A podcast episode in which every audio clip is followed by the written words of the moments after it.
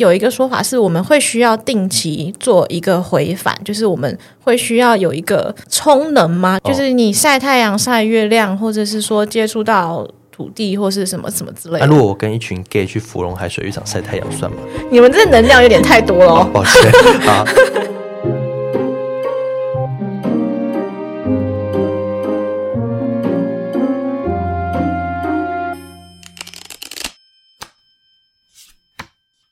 欢迎收听塔罗疗愈记事，我是伊藤，我是婷婷，我是 Sunny。大家好，今天录音是九月二十九号，然后刚好有这个连假。这几年台湾大家好像很流行去爬山跟健行，我个人的话还蛮喜欢的，不过我只仅限一种。嗯，就是要当天来回，我不接受在野外睡觉跟洗澡，还有是洗澡这件事情。很多人说什么啊，我们去泡野溪温泉啊，很舒服，我不能接受。不是说我不能在野外裸体或什么，只是。我希望我洗完澡就是舒舒服服的，然后衣服身体可以擦干，然后可以吹头发，然后拿出我那些各式各样的保养品开始打理我本人。就是我不喜欢在野外就是很狼狈。然后虽然说现在有很多什么网美露营什么的，那我就觉得那个就是把都市里的生活搬到森林里去做，那我个人是不喜欢的。那如果是有露营车呢？就是比较完整的，我也不要。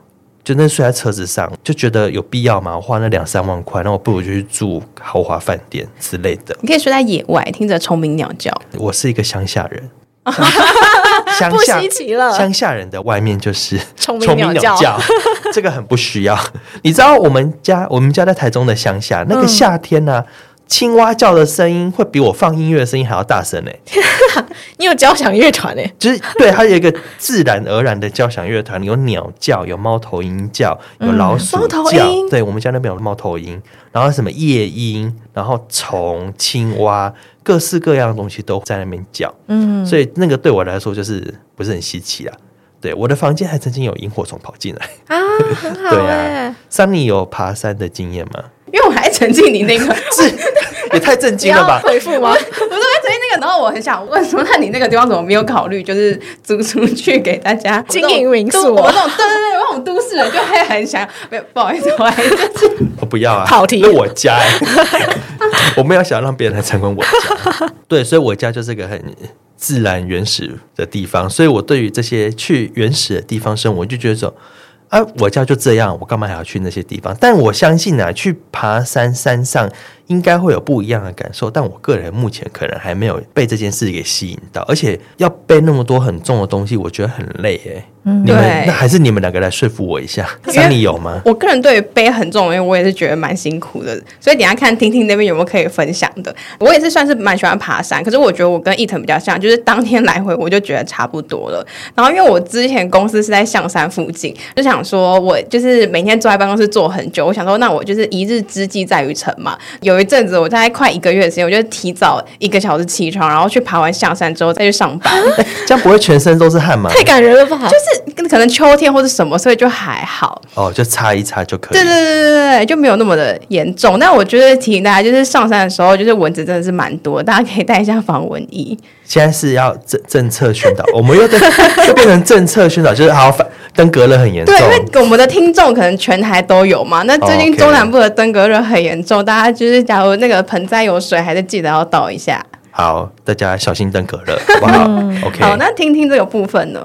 我的话，其实说实在的，我也不是非常户外派的人，就是我基本上也不会很热衷于一定要上山下海，要参加什么活动。但是因为前一阵子刚好看到一个分享，就突然有一点勾起那个很想参与的一个冲动，所以后来我去参加了一个还蛮长时间的山行。多长？大概呃前后应该是算是。九天或十天这样子，你看起来是个咖啡厅派的人，完美系派的人。对，其实是这样子，没错。平常也是个完美。平常吗？偏好。呃，我没有那么爱拍完美照，但是走那些行程是蛮多的。嗯嗯，那你九天其实行李很重哎、欸。对，可是我觉得又有分，因为我在参加的那个活动，它其实宗旨会比较没有那么商业，虽然。基本上我们参加还是要付钱，但是它没有那么多豪华的给息要带。嗯、我们基本上进行的事情都算是嗯尽量返璞归真一点，所以我们不会背很多奇奇怪怪的道具上山。那他们也会有一些整理一些清单，然后告诉我们说，嗯、呃，行前大概可以准备什么。到了集合点之后，我们再加上就是大家平均分摊公粮。我们没有请协作，就是所有整个团队里面大家要吃的东西都是平均分给每个人。当然你会依据你自己可以负荷程度增减，但是这些东西就是所有人一起背上去这样。所以说不会背到山上，然后突然开始煮什么西班牙炖肉啊，然后或者是什么开始拉灯泡。没没没有没有，不是那么 chill 的东西。然后拉出一张高级的露营椅坐在那边。那那那那那那没有来了，不是不是这种的。对，所以不是往美系爬山，不是，所以是一个 MIT 台湾制那种的。呃，对。哦，比较像 MIT 台湾制、嗯，对，可能比那个还更原始一点，更原始一点。对，因为其实它，嗯、呃，整个活动的主轴，我们是跟着一位布农族的长辈。哦，那是在哪边知道这个活动的、啊？听起来好神秘哦。嗯、呃，是我们的一个塔罗小伙伴阿噜，他是我们同一位老师的学生，然后是我们的学姐。嗯，学姐。对，他是曾经参加过这个工作室的活动。那呃，因为等于是今年举办的时候，他有分享一些资讯出来。对，他虽然今年没有去参加，但就是他有分享一下过去的经验。然后我就是刚好看到，然后阿噜跟我们老师阿梅他们自己有开一个 podcast 节目，叫《去月亮上戳一个洞》，大家也可以去听听看哦。在那里面呢，他们其实就有提到，呃，其实有一个说法是，我们会需要定期做一个回返，就是我们会需要有一个嗯。充能吗？就是真正用你的皮肤去接触到土地这件事情。那我去夜跑算充能吗？可以，因为、嗯、因为月光其实也是这件事情，哦、就是你晒太阳、晒月亮，或者是说接触到土地或是什么什么之类的。那、啊、如果我跟一群 gay 去芙蓉海水浴场晒太阳算吗？你们这能量有点太多了、哦哦。抱歉，好，哎，好，那好，抱歉，好，那回来就是这个活动的宗旨到底是什么？它其实有一个。爬山号召叫做回家哦，回家。对，因为我们其实是回到一个算是部落的遗址。现在台全台湾没有任何一个布农族的人是住在那里的。我们是去爬俊大跟软大两座山。什么是俊大跟软大？它全名是？它其实是玉山旁边的呃另外两座，相对来说可能没有那么高的山脉。在布农的神话里面，会是说。嗯，把它形容成一个女巨人，玉山是女巨人的躯干。那女巨人坐下来的时候，她的两条腿分别就是俊大跟软大山脉。所以俊大跟软大山脉就是你们这次的终点吗？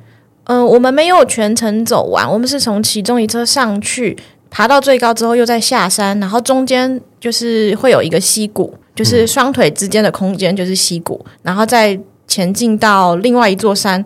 那但是我们只会爬一部分，我们不会爬到底，然后之后又原路折返回来这样子。那你你有算过这样大概要走几公里吗？没有耶，但是呃，行前的时候他们有说每日步行时间基本上要六个小时起跳这样子。所以说就是每天走六小时，然后要走九天。对，OK。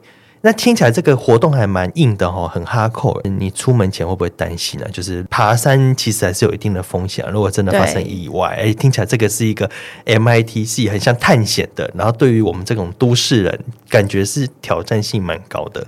对，而且尤其其实我也并不是一个很运动派的人，就是你平常有在运动吗？呃，我基本上只有上瑜伽课，哦，所以是比较静态的，对，没有那么激烈的。嗯，之前有在爬山的经验吗？我之前可能比较偏向玉藤那种，就是当天来回的那种，或顶多两天一夜啦。然后那也不会是一个专门去爬山，可能甚至不算爬山，可能比较偏步道那类的东西。嗯，了解。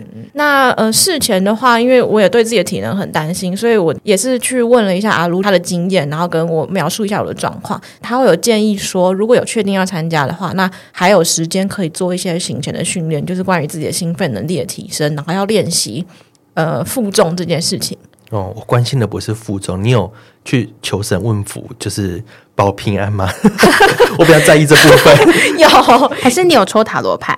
有，就是我去之前，其实有帮每一天都有抽牌，每一天、就是、你有九天抽一张。没错，那其实我算是有抽了十天，就是因为我们第一天集合的时候，我们会在嗯山下一个地方扎营。做一个晚上的准备，因为那一天是等于向导要检查我们带的东西，跟我们因为大家都从呃各地来参加，所以会舟车劳顿一天，所以我们是在营地扎营休息了一天之后，隔天一大早出门，嗯，对，让大家做一个比较好的状态出发，这样子。哎，你方便跟我们讲一下这十天每一天大概是什么牌吗？嗯，我的第一天就是还在山下扎营那一天是宝剑四逆位。然后第二天是死神，第三天是钱币皇后，第四天是宝剑十，第五天是钱币六，第六天是力量，第七天是恶魔逆位，第八天是世界，第九天是宝剑五，第十天是圣杯四逆位。那这样子感觉是一个高潮迭起的牌面。那你有哪一张牌或哪几张牌你印象比较深刻吗？那几天发生什么事情？嗯，我先简单讲第一天好了。第一天是宝剑四逆位，其实就是一个休息没休息好的概念。刚刚我虽然说就是我们第一天大家舟车劳顿，然后再睡一觉，好好休整。但是我们扎营睡觉的那边旁边有养鸡，嗯，然后我也是这一次去才知道，鸡不是只有天亮才叫，对不对？我是说晚上很吵，鸡真的会叫，对。我我那时候就听到鸡叫声，然后我就醒了。我想说，可是天是全黑的耶，是黎明前的黑暗最黑吗？为什么这么黑？然后没有，其实鸡从一点开始就会叫，它想到就叫。对，然后隔一两个小时又再叫一次，隔一两个小时又再叫一次，它整个晚上都在叫。对，然后然后你还会听到它不是只有这样叫，它还会有一个好像跟谁在吵架，还会有别的动物此起彼落。对，所以所以其实那一天我等于是晚上几乎没有什么睡觉这样子。了解，嗯，接下来的话，嗯、呃，第一天是死神牌嘛，那死神牌其实我会觉得有一种第一天马上就被震撼教育到，有种急行军的感觉。你说从宝剑四逆位到死神哦，我觉得这也蛮贴切，因为宝剑四就是一个人躺在教堂里面睡觉，然后逆位就是一种睡不好，嗯，所以就是这边也是一个讲大白话，嗯，就是你第一天会睡不好，第二天你就要面临死亡的考验，没错。嗯我们就是正式开始爬山的时候，一从登山口进去，马上就是一个陡上，坡度很斜，这样子。对，坡度很斜，几乎是我要有一点点手脚并用的上去。嗯。哦，那真的很辛苦哎。对，第一场就来一个大大难关。对，然后虽然说不长，但是。一开始就长这样，然后我的那个心跳就整个提起来了，然后我就觉得天哪，真的是帮自己找了一件非常恐怖的事情来做。布农族的震撼教育，没错，就有一种先被洗礼一次，但其实过了陡上之后，会进入一个稍微比较平缓的林道，有一段比较长的路线是偏好走一点啦。对，但只是一开始的时候，马上就有，有被吓到的感觉。比较哈扣的点是，我刚刚讲基础步行是每天六小时，其实我们后来每天走的时间都超过。所以大概走多久？我觉得应该有到八个小时。八个小时，如果一个小时走一公里，一公里好像有点少。一个小时走多久比较合理？这个我不太会计算，因为我们其实爬到后来，嗯，我们走的路线不完全只是登山客的路线，因为他们是有坡度的。哦哦对，所以那个好像不能用平地的距离，对，速度不能用平地计算，而且我们遇到下雨，而、呃、你们该不会还要自己去砍树，然后开道之类的吧？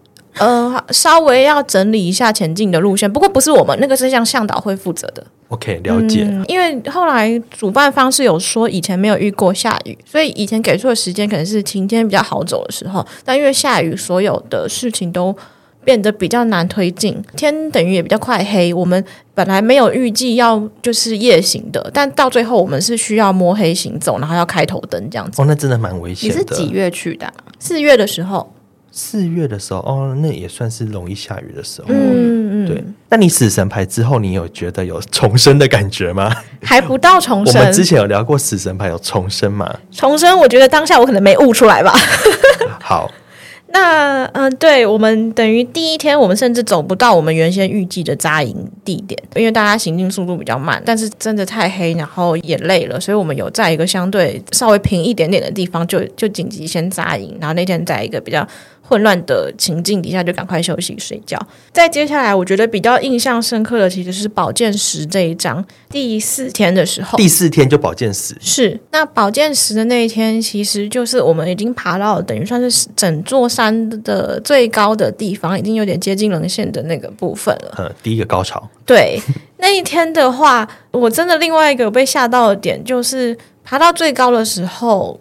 旁边其实没有什么东西可以抓了。前面我说我要手脚并用，是我还可以抓树根什么之类的。可是那一段就是有一点凸，都是基本上你就是石头，只有那种大石头，或者是说有点细碎的石块在脚下这样子。再加上你脚可以踩的距离其实还蛮短的，基本上你的就是一个鞋子的宽度，然后旁边就没有。你要最窄就是鞋子的宽度，然后旁边是万丈深渊吗？嗯，对。就是下去就是七天后回家那一种的深度吗？没有了。OK，对，好，就是因为前面还高度没那么高的时候，你旁边都有树，心里会有一个感觉是哦，我如果滑倒的话，最起码就是到这里而已。可是到了那一小段路径的时候，真的是旁边什么都没有，树在有一点远的地方，所以你真的下去就是就是下去了，真的、哦。对，可是人家感觉风景应该蛮壮观吧，你不会想说拍个照或什么吗？我们手机被收掉啊？什么意思？因为希望全心投入在自然当中，所以哦，所以这个活动就是不能带手机。对，OK。所以那时候我还稍微发了一个公告，就是大家我要稍微失联一下哦。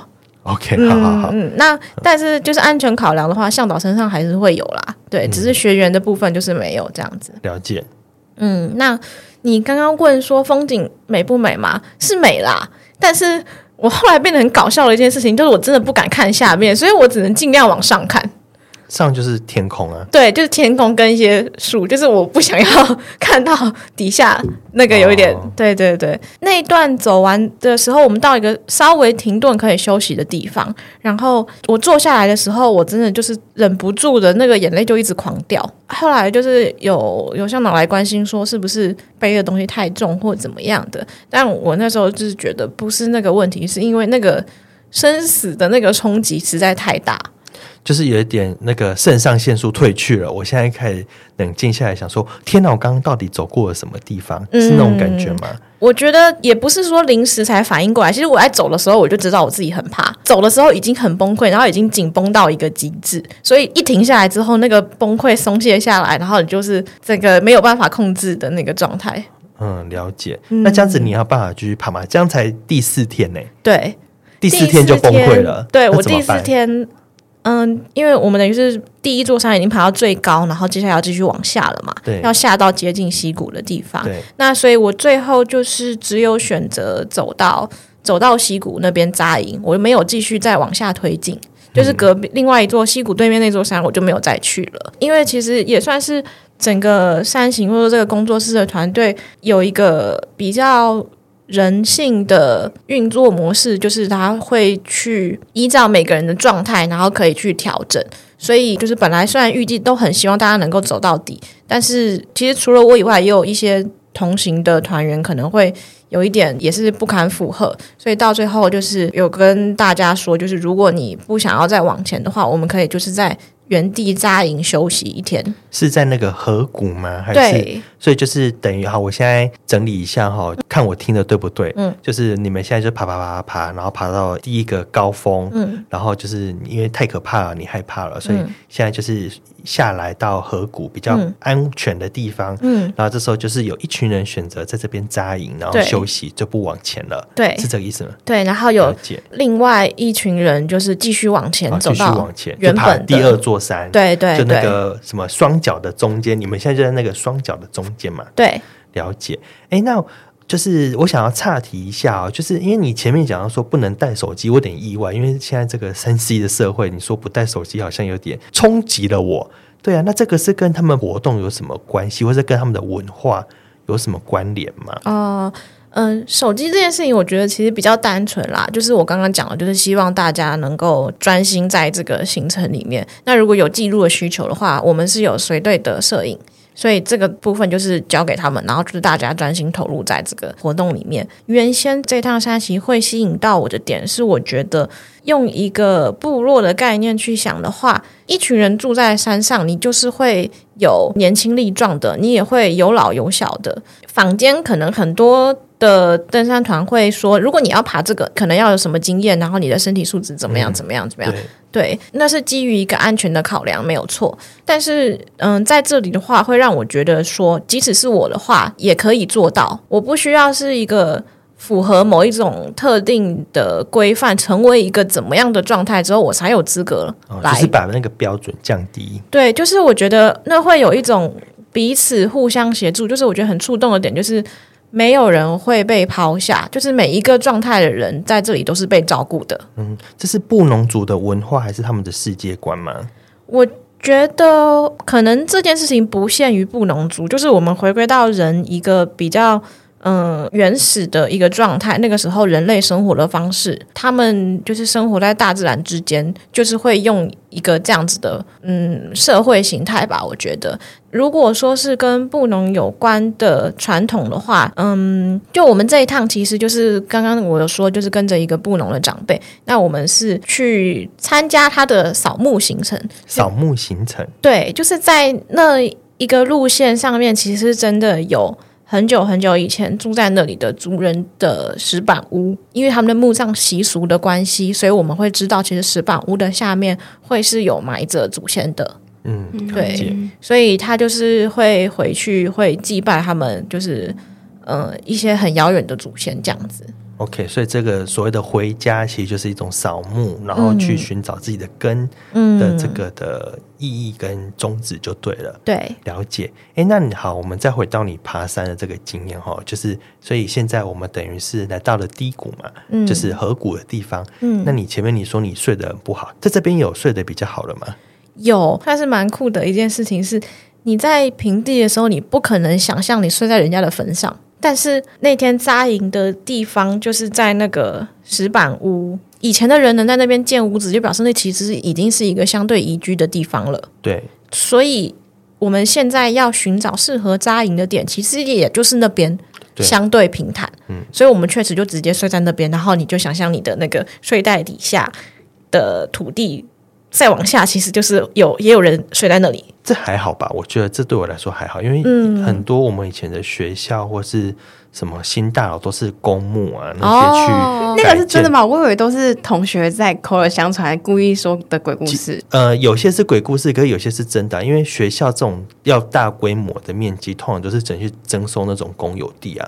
哎，有些学校真的就很偏僻。可是我们不会晚上睡在学校啊。但你也是在那里跟他们生活那种感觉啦，嗯、我的感觉是这样。然后呃，不然再讲一个更简单，现在很多像那种六张犁，现在那边全部都改成房子啊。对啊，啊，那个你不是就也睡在人家下面，睡在人家上面，在人家上面，下面说错了，说错了，对，下面有点惊恐，下面很可怕。上面，对对对对对，嗯，对。然后嗯，在那边休息是我觉得相对有休息的比较好，蛮好玩的一个点是连接到隔天是前壁六。前壁六这件事情呢，它有一个分配的概念存在。结果呢，我们其实就发生了一个意想不到的事情，是，嗯，严格讲起来，算是前一天的晚上就发生了，就是我们新增了两位伙伴。哪里来的？他们是从前也是参加过工作室的活动，然后他们本身其实也是一个山野能力很好的人，这样子。所以呢，他们知道这一次我们要出发去爬山。然后他们没有透过一般的报名程序进来，他们是自己来走跟我们一样的路线，然后他们等于是追赶我们的脚程，然后打算跟我们来一个 surprise 惊喜相遇。可是这样是可以的吗？不用先申请？嗯，等于是他们申请他们的，我们申请我们的，哦、然后只不过他们等于是要追我们的行程这样子。嗯，对，然后所以在这个时候我们就遇到了。那分配的原因是什么呢？因为他们是等于是年轻力壮的两位男生，我们就合理的把他们当成了奴役的对象，所以分配给他们重量。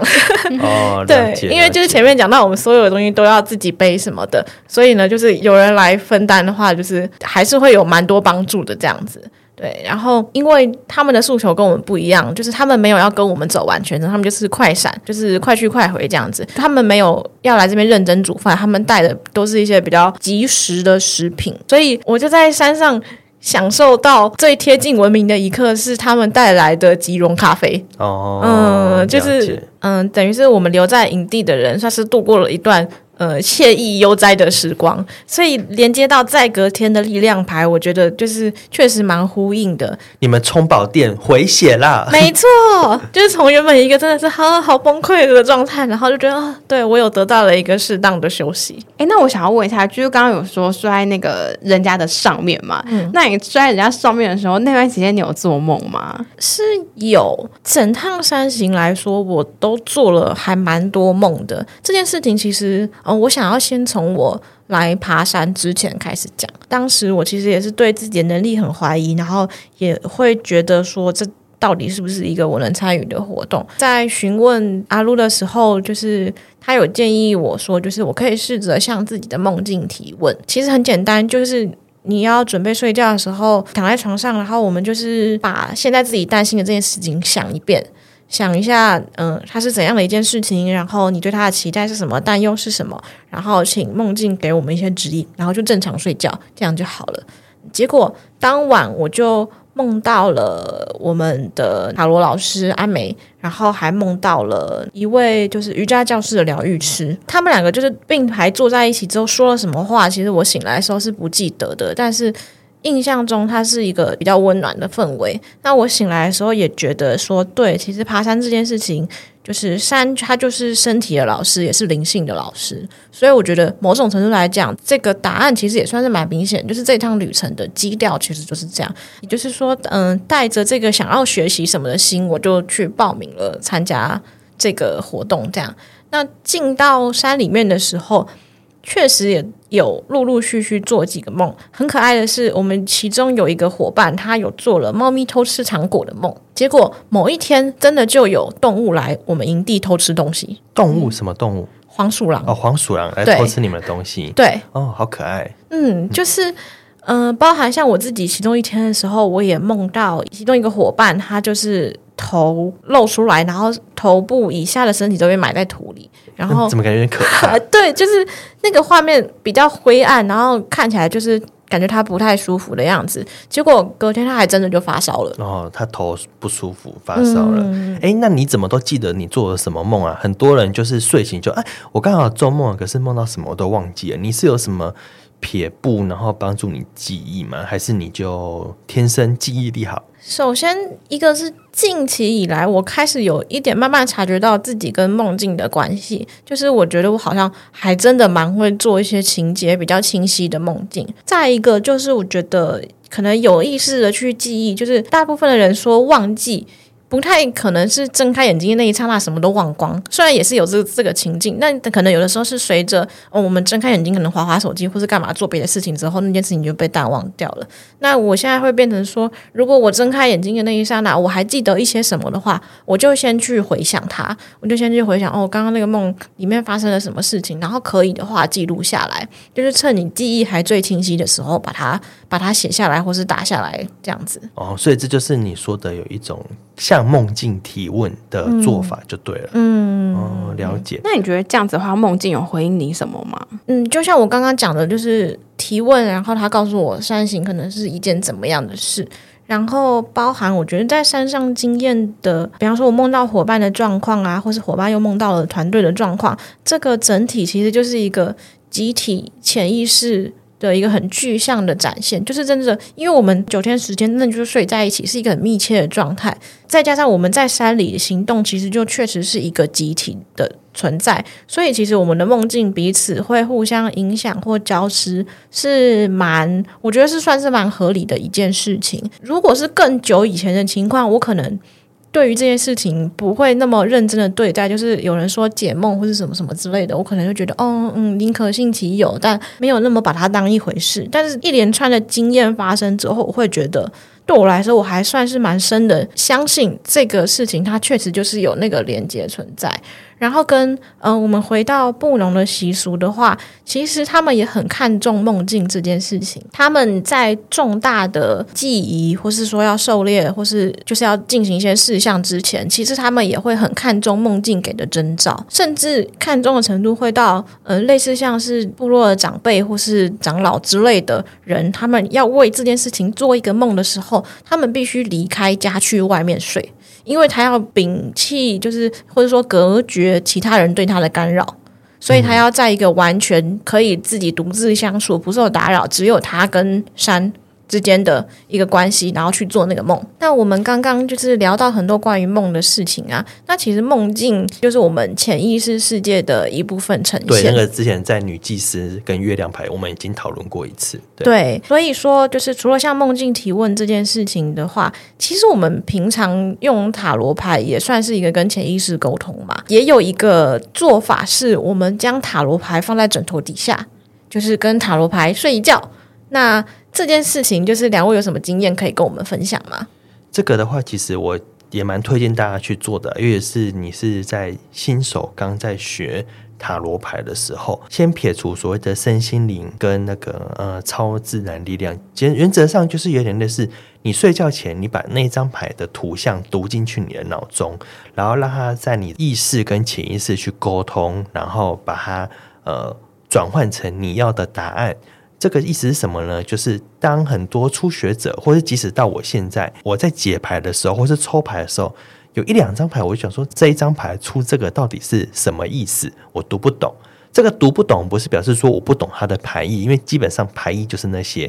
然后我们上网 Google 关键字都有，比方说任何一张牌，它就七十八种牌嘛，那七十八种通常对应的不外乎就工作、爱情、健康、家庭。就这这些问题，所以他就可以有一个很简单的解答。可是常常这个解答就是没有办法完全的切合跟回应你的问题嘛。那这个时候，其实我们可以透过一个方式，叫做我们可以让这个答案在心中酝酿跟发酵一段时间。那这个酝酿跟发酵的做法，就是你把这张塔罗牌在睡前你看一看它，然后你把它放在你的枕头底下。对，这个放在枕头底下就感觉很有仪式感嘛，对不对？嗯。然后你放在你的枕头底下之后呢，然后你就跟他睡一觉，然后或许隔天醒来，你就会有一个答案。像我本人的话，有时候我可能抽到一些钱币牌相关的，那我就觉得不太理解。那有的是可能，比方说抽到那个钱币国王、钱币皇后，那这些牌，那他们可能都象征是资源，那我就会把它睡在我的枕头下。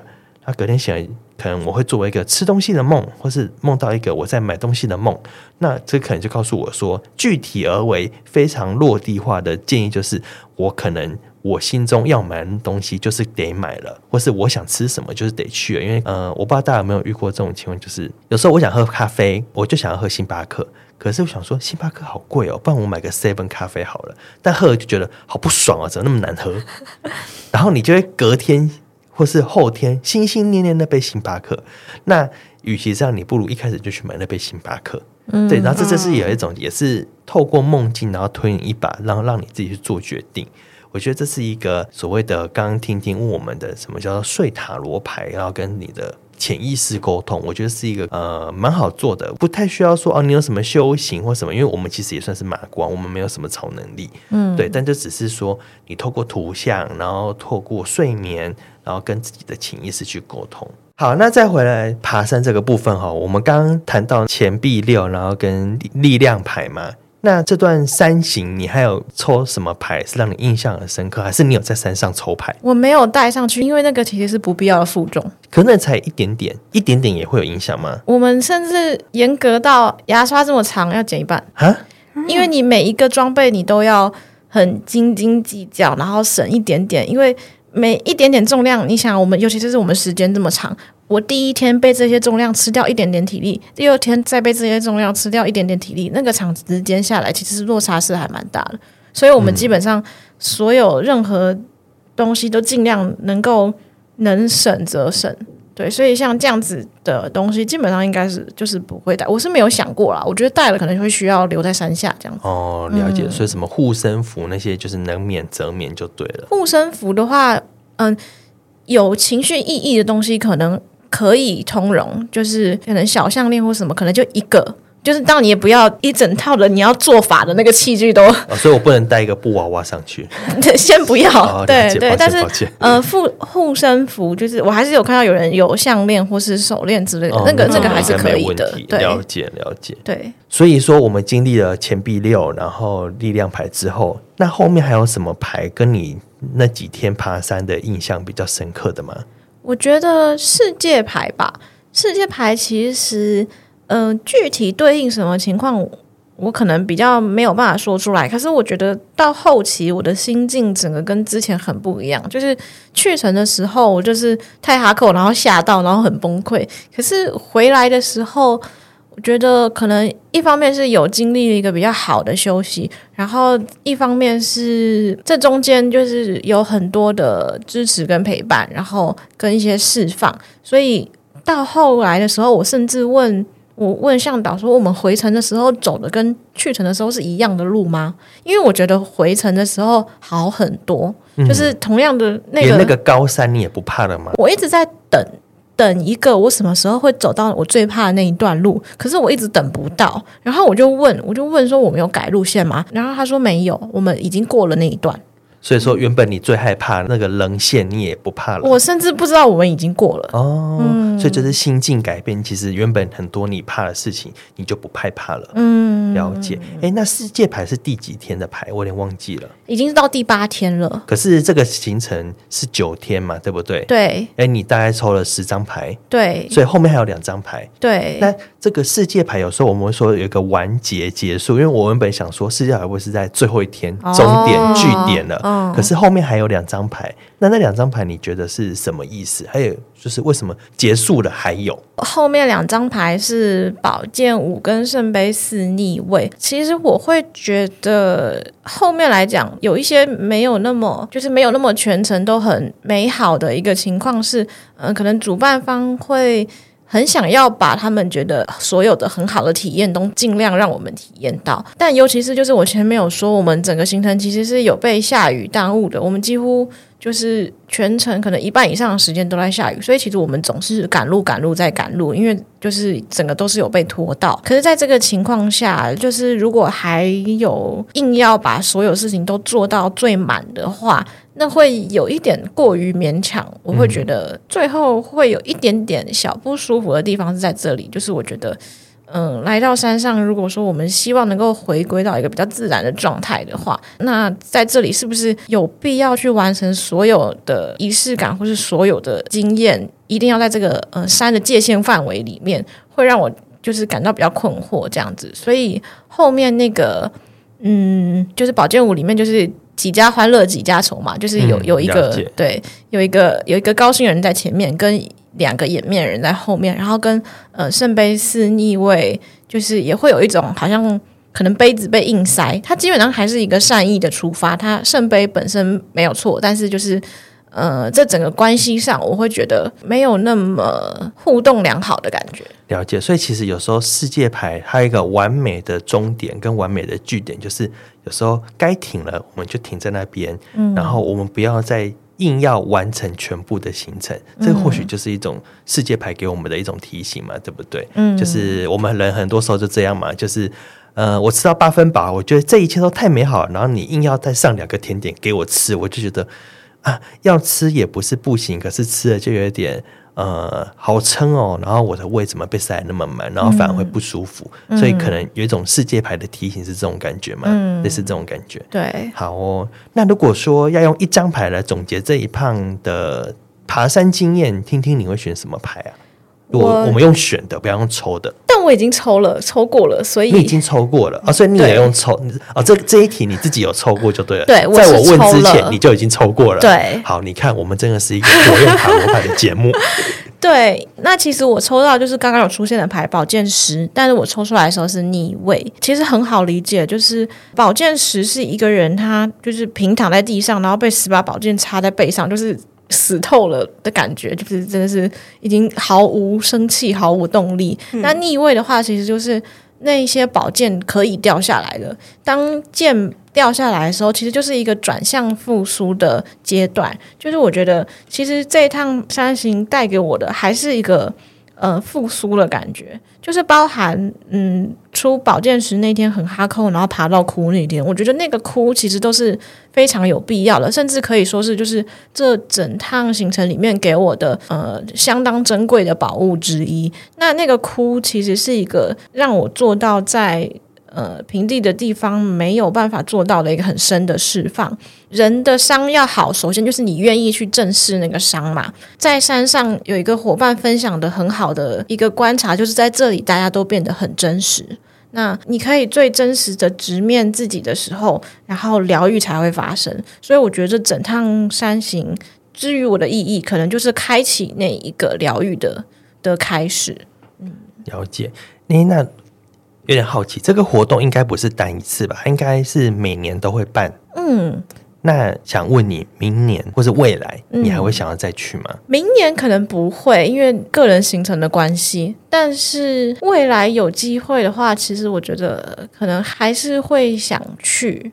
我们在行程的中间，其实有一个晚上，我们大家围着一个圈，然后进行了一个蛮自己觉得算是很有意义的交流跟对谈。这样，在那个晚上，我其实是有答应那个长辈说，愿不愿意再回来，然后就是会，就是以后我愿意再回来。所以你以后也会想要再陪他们回家就对了。我会希望能够，嗯、呃，信守这个承诺，但是什么样的？时机点是适合的，我可能会再斟酌这样子。嗯、了解。哎、欸，那听听参加这个活动，你本身是有布农族的血统吗？没有，我基本上就是，呃，至少三代以内都是汉人吧。更早之前，那为什么这个活动这么吸引你？就单纯只是看到阿鲁我们的朋友这样分享，然后回家的意向这样子，就有这么大的起心动念，可以让你义无反顾踏上这趟爬山的旅行吗？其实算是有铺陈。然后那个铺陈是，我觉得不是所有事情都导向爬山，嗯，就是从学塔罗之前开始，包含可能自己家里的一些状况，或是怎么样，再到后续就是对于家的这件事情的追寻，然后还有后面提到就是跟土地有一个直接的连接，这些事情其实都是慢慢累积起来，就是每一件事情都稍微在心里面。留下一点痕迹，留下一点痕迹，然后到了一个程度的时候，这个活动出现在眼前，然后就会觉得好像它就是目前来讲最满足到这些条件，或者说被这些痕迹召唤出来的的一个，嗯，我们说显化吧。了解，因为其实会问这个问题是听听要去爬山之前呢、啊，嗯，然后那时候我们就是几乎。每次只要拿出塔罗牌，都会问这一题：我到底要不要去爬山？我记得抽了好多次，然后那时候抽的都是原则上建议都是不要去，可是他还是去了。对，然后那时候我就想说，这个人是怎样？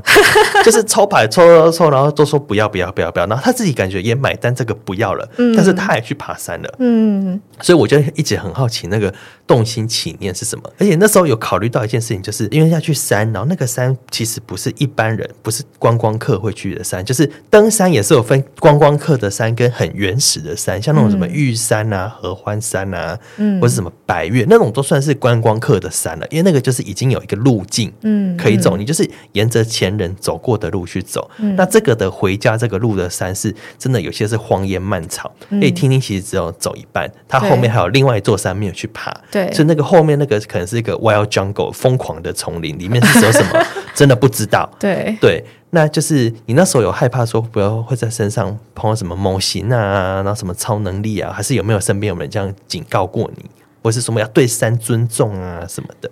对山尊重是一定要有的。其实从入山仪式开始，就可以感受到那个很庄严的气氛。那，嗯、呃，但是。说什么？呃，山上有什么很恐怖的东西？那个我是觉得没有。那我先回到前面，就是抽塔罗牌的这件事情。前面抽了好几局牌，都可以想象这件事情会是很哈扣的一件事情，因为都都抽出来一些看起来很有挑战性的。我记得宝剑十一直出现。对，可是其实我那时候一直有一个感觉是，牌面抽出来很可怕，不代表叫你不要去。对，没有错，这件事很重要。对，就是我抽塔罗，然后我有时候也会搭配一些神谕卡类的东西嘛。但我记得我抽月相卡的时候是叫我要去，就是类似像是什么嗯整装出发吧，或是什么什么情绪正高昂之类的。然后，然后抽天使卡的回应也是蛮好。我抽天使卡其实就是抽到教育学，跟我刚刚讲的就是梦境这件事情其实是很呼应的。那我那时候有一个听起来有点侥幸的想法是。再怎么样，牌不会叫我去死，所以死不了的。对，没有错。而且你的牌，你看你有抽到死神吗？可是死神不就结束了？死神不是据点，后面有很多。对对，因为后面甚至出现了世界牌，那个才是真正的据点。嗯，对，没有错。我觉得这是一个很合理的，而且就是我们有时候不要太把塔罗牌神格化，或者是。呃，妖魔化或者是所谓的崇高，嗯，就是它真的只是一个参考跟建议，然后事在人为啦，怎么做还是你自己决定了。嗯，对啊，有时候人生就是来受这个苦。嗯，那我想问一下，就是因为大家听完可能还是会有些人想去，那你对于就是如果有想要去的话，他需要做什么样的心理准备，或者是怎么样身体的准备？哦，因为听起来真的蛮危险的。嗯，对，其实，嗯，虽然我说我是一个。平常没有在运动的人怎么样怎么样的，但但如果大家可以尽量有事前准备的话，那当然是是比较好的。所以如果有兴趣的话，首先第一个就是它其实还是有一个高度在，所以就是日常训练吧，对于自己的心肺然后核心之类。比方说，我真的要可以一天走六个小时，对，长期跋涉，然后跟爬高的这件事情都要都要有所准备，然后跟我觉得。你可以想见，那当中是不不太能洗澡的啦。对，就是我们中途有在吸水洗澡，可是你就是单纯用水，你不可能会用任何的洗剂或是什么的。那不能靠近水边的的时候，也就是真的完全没有办法洗澡，因为水很珍贵，是要拿来煮饭或是什么之类的。所以，嗯，这个东西也都要自己想一下，自己是不是能够接受这些环境，这样子。大家如果准备的话，我这边可以分享一个小故事。就是我大学的时候，我就想说，平常都有跟家人，就是偶尔周末会去爬山。一进到大学之后，想说，那我去参加一个登山社好了。就我一进去之后，我第一个爬山，他就叫我，就是刚刚听友讲，就是手脚并用。他完全不是步道跟楼梯，他就是就是森林里面，然后旁边就是树什么的。所以我觉得大家如果要爬山的话，要重新认知一下，就是爬山这件事情。对，我现在都跟大家说，我喜欢的是健行。对对对对，我不会说我喜欢爬山，就是爬山真的要爬，爬山跟健行真的爬山真的是要爬。嗯，对，诶，很多地方是可能，其实我觉得推荐一个最简单的，什么叫体验爬山？台北有个叫金面山，金面山最后有一小段就要拉绳索，然后跟有点手脚并用，那个就真的有爬山了。可是如果你是去那种阳明山。走那种什么冷水坑啊、浅水坑啊，或什么擎天岗，那个都叫做健行。对，那个有步道的，嗯、都，都是有楼梯的。有楼梯，不一定楼梯，就算它只是一个原始一点的。为什么现在很多人爱去什么抹茶山？那个都是健行。对对，就是大家爬山跟健行这两件事情，我觉得可以分开。因为有时候爬山连绳索都没有。有些我还有看过要拿那个什么十字镐啊，然后拿开山刀啊，嗯、那个真的是。两回事，就是大家可以，就是在这边跟大家说，这两个运动是不太一样的哦。嗯嗯，对，我们某些路段确实是，呃，有一些是他原先就留有绳索在那边，然后有一些是我们自己在绳索，然后由向导先去把绳索架好，然后我们每个人绑那个安全扣，然后慢慢过去这样子。对，对这真的是很哈扣。对对对，在这边讲这些，就是呃，不是要。泼大家冷水，就是我不我不太希望有人听了我们这个节目，然后就一头热去报名登山运动。我说啊，我也去登个山了，我的身心灵修为是不是就会大幅提升？就是身心灵，第一个是就是神哦，你的身体你要照顾好你自己的身体，嗯，也是很重要。对对，好，好，那听听还有什么要补充的吗？我刚刚有说，就是嗯，如果一张牌总结这个行程的话，我会用保健师，而且是逆位嘛。那其实。嗯，我还是可以讲一些比较玄之又玄的东西。就是我刚刚提到，在爬山的当下，嗯，爬到很崩溃的时候，那其实当天晚上扎营，就是会有人来关心，就是来照顾我的状况这样子。那我就在那边得到了一个平安符，对方就是说，那个也是一个他的朋友转赠给他的。然后，嗯，他在来山上之前，他有一个预感，可能。这个东西这一次会到另外一个需要人手上，然后他就觉得那个当下他想要把这个东西给我，嗯，他请我想象一下，就是闭上眼睛感受，如果我现在的情绪，呃，很恐惧，那那个恐惧会是什么颜色的？然后会是出现在哪边？那其实到这里的时候，我当下都还会有一个不能够理解，或者说不能进入状况。可是后来拿到符之后，我就是闭上眼睛，然后去感觉它，然后脑子里面浮现的画面是一个，确实是一个东方形象的女神出现。东方形象的女神，对，有点类似像观音这样子的、嗯、的形象。然后我就是。用一个类似像瑜伽中的婴儿式的一个趴跪的方式扶在他的脚边，然后背上插了很多剑，嗯，然后就是很像宝剑十的的这个画面，哦、对。所以你有一点忏悔吗？我觉得赎罪呢？我觉得是很接近忏悔的感觉。那个忏悔不完全只是我做错了什么事我来忏悔，而是有一种。在一个更高或是更大的一个存在面前，很赤裸的把自己展现。在这个过程当中，我身上的肉，我的肌肉其实是在慢慢的消融，然后越来越不见，然后最后到我只剩下一具骨架在那边。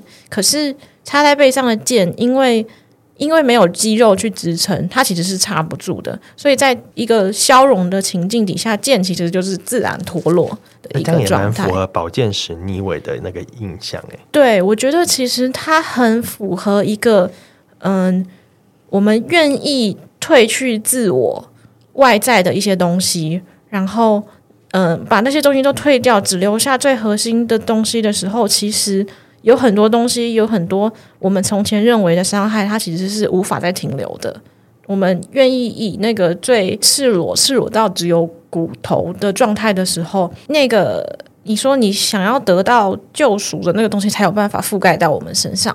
嗯，了解。嗯、那除了这些，最后听听还要跟我们分享什么吗？下山以后啊，就是其实前一阵子我才有刚抽到，就是如果说嗯，山行这件事情对我来说是一个宝剑十逆位，是一个开启疗愈。